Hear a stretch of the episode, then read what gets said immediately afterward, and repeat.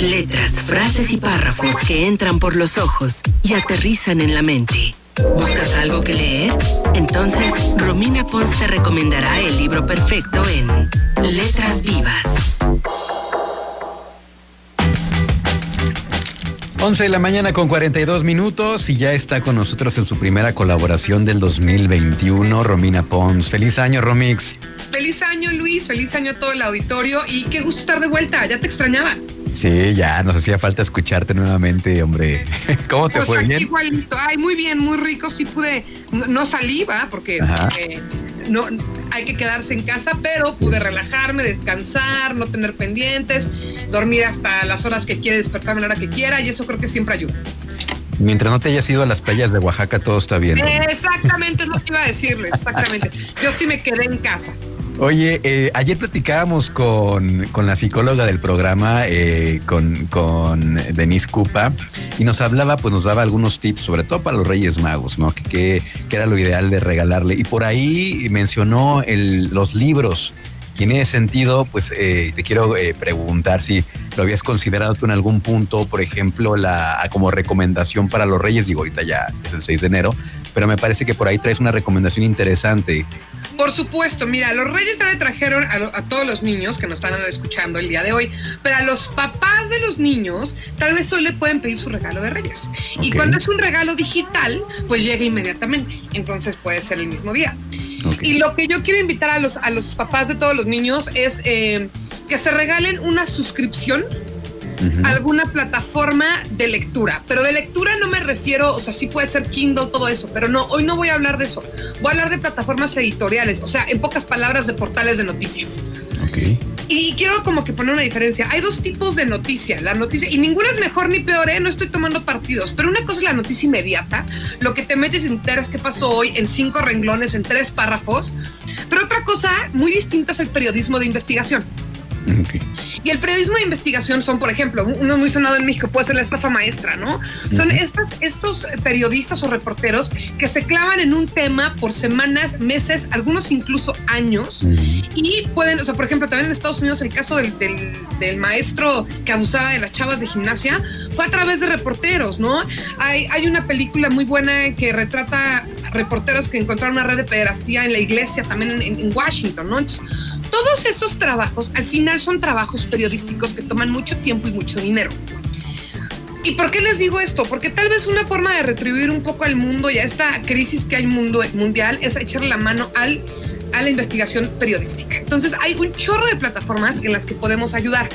También lo que yo les sugiero es no se inscriban a cinco periódicos. Pues porque si es una lana.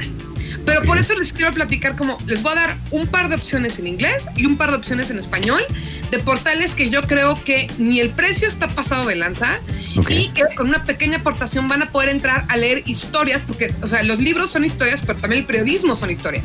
Sí. Van a poder leer historias como que valen mucho la pena y que yo creo que tienen periodistas muy interesantes y pues puede ser como su aportación anual, que puede ser entre regalo de Reyes, pero también una forma de como de retribuirle a un, a un gremio que es el periodístico en estos momentos tan difíciles. A ver, ¿cuáles son las recomendaciones? Mira, vámonos primero a España.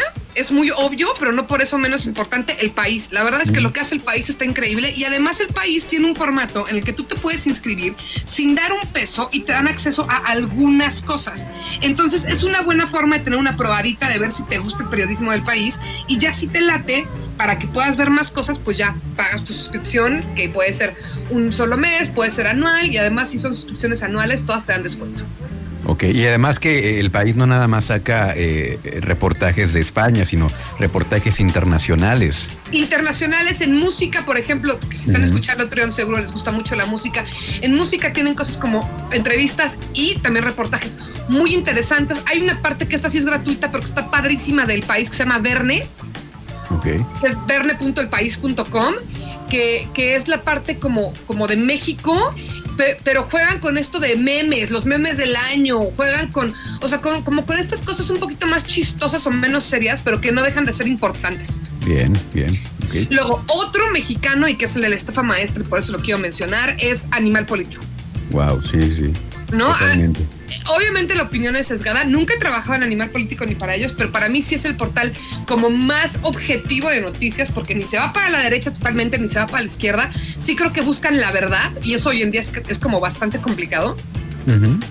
Y pues bueno, Animal Político también tiene, o sea, también tiene una gran parte gratuita, pero te puedes suscribir, te llega contenido exclusivo, te pueden este, dar acceso a investigaciones, sobre todo a mapas multimedia, que es algo que también tiene mucho el país. Por ejemplo, para entender mejor un, tema, pues igual no tienes que leer cinco cuartillas, sino que con, un, con unos esquemas que tú le vas dando clic y, y es como muy interactivo, puedes entender mejor de qué están hablando y eso te lo da cuando te suscribes que inclusive Daniel Moreno, que es el director de Animal Político, este, colabora con, con Denise Merker en el noticiero que sigue después de este programa y está algunos días y también da un punto de vista interesante siempre eh, en torno a algún tema. Entonces, pues vale la pena, ¿no?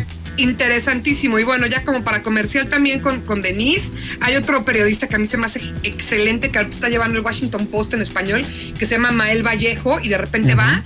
Entonces, pues ahora sí que lo que, lo que sea Daniel Moreno y Mael Vallejo, pues sí pongan ahí el, oído porque me parecen dos de los más importantes exponentes de periodismo en el país.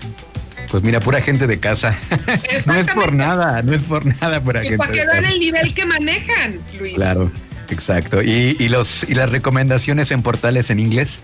Mira, no les voy a decir el New York Times porque se me hace tan obvio que para qué lo meto. Me quiero ir más justamente a otros no tan usados. El New Yorker es tiene esto, tiene historias y columnas maravillosas y también periodismo de investigación. O sea, no es para enterarte de la noticia de hoy, es para, para leer una cosa de unas cuantas cuartillas y de verdad que lo que hace el New Yorker es increíble. Además, las portadas del New Yorker seguramente las han visto, los pueden seguir en, Instagram, son como ya icónicas, son parte de la cultura popular, ¿no? Totalmente, sí. Además hay páginas, como dices, hay páginas y perfiles que se dedican a coleccionar estas portadas. Exacto. Eh, seguramente los amantes del diseño gráfico eh, las ubican muy bien. Y como dices, se trata pues de, no leer noticias, sino de leer historias, ¿no? Eso, eso es lo que quiero que entiendan. No le estoy dando portales de noticias. Esos, pues yo creo que en sus redes sociales ustedes ya lo siguen. Estoy hablando de, portales que nos pueden dar mucha más carnita, que son justamente casi historias. Y de hecho el New Yorker, y bueno, es importante, no porque se llama New Yorker es una cosa nada más de Nueva York quiero que sepan. Y hay una nota que les voy a compartir ahorita en mis redes, en arroba Romina Pons, del New Yorker, de la época de cuando fue la bomba de Hiroshima y Nagasaki. Que es una crónica que está tan buena esa crónica que ganó un Pulitzer. Y es una crónica, a ver, si les tomo un rato, no, no sé por qué es en digital, pero si han de ser unas 25 hojas. O sea, es, un, es como un cuento corto. Pero es una crónica de los, de los momentos antes y los días después de la, de, la bomba de Nagasaki. No, no saben. Maravilloso. Se los voy a compartir y tienen acceso gratuito a unos cuantos. este lo pueden leer gratis y ya si les gusta se suscriben.